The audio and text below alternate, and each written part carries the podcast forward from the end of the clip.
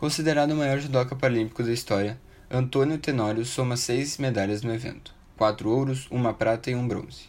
A trajetória vitoriosa que teve início em Atenas em 96, quando subiu pela primeira vez ao pódio, era o começo da carreira que colocaria o nome do judoca como um dos principais atletas do esporte brasileiro.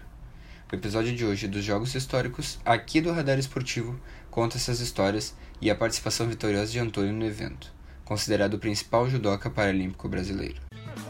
Ederson entrou na área, ele vai fazer o gol, colocou, a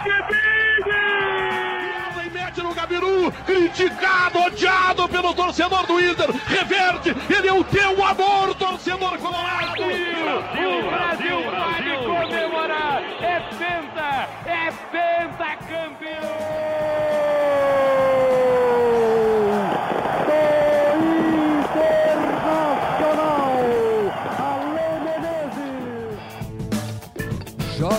históricos.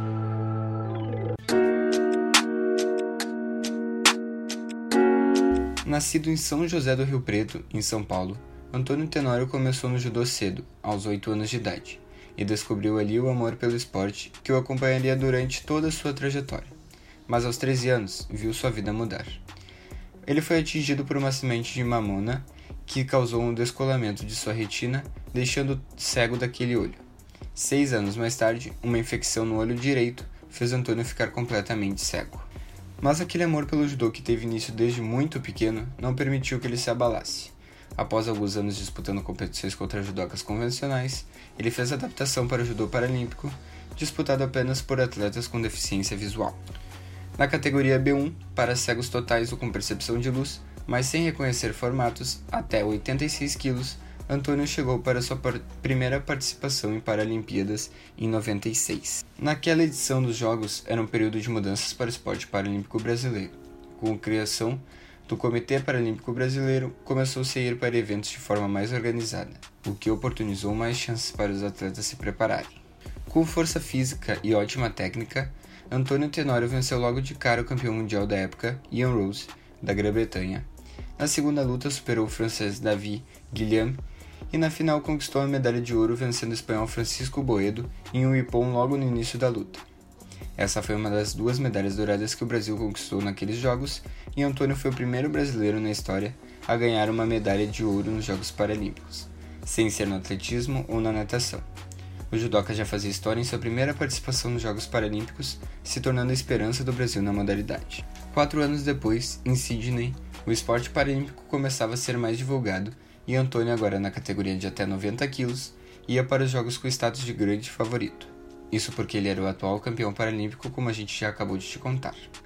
E mais uma vez, ele não decepcionou. Na final, derrotou o americano Brett Lewis e conquistou o bicampeonato paralímpico.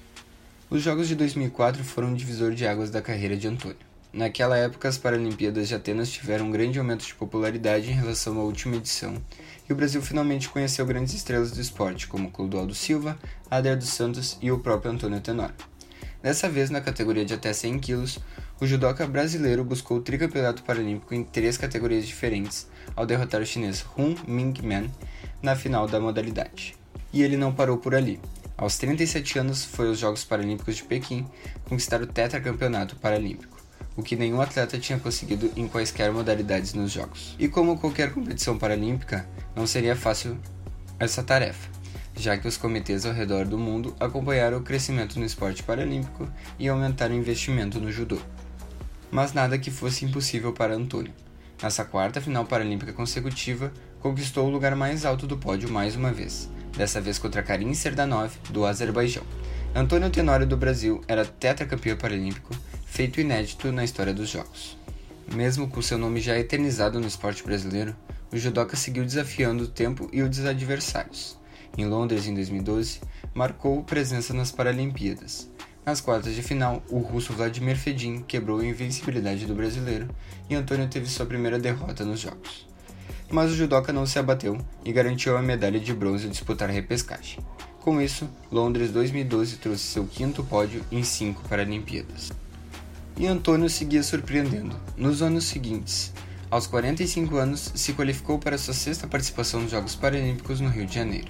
Em casa, ele buscaria mais uma conquista na carreira vitoriosa. E ele conseguiu. Com o apoio da torcida na capital carioca, foi vencendo seus adversários e chegou na sua quinta final paralímpica em seis participações, contra o coreano Choi Gwang-guen, mas o campeão paralímpico de Londres mostrou sua força e o derrotou com um ipom, deixando o brasileiro com a, pra... com a prata e o aplauso caloroso da torcida em reconhecimento ao desempenho do judoca brasileiro.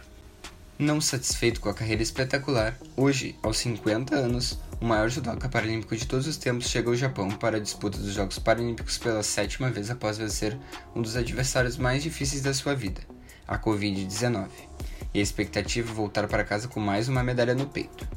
Diagnosticado com o novo coronavírus em março deste ano, Tenório ficou internado por 18 dias, chegou a ter 80% de seu pulmão comprometido, precisou de ventilação, mas não foi entubado.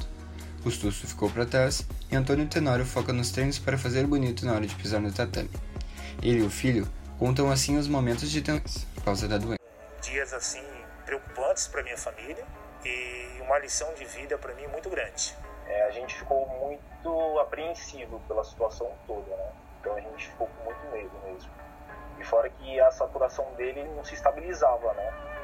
Então, além do, da tomografia que tirou e já tirou, deu um parecer bem negativo para ele, a gente ficou bem receoso né, por toda a situação apresentada.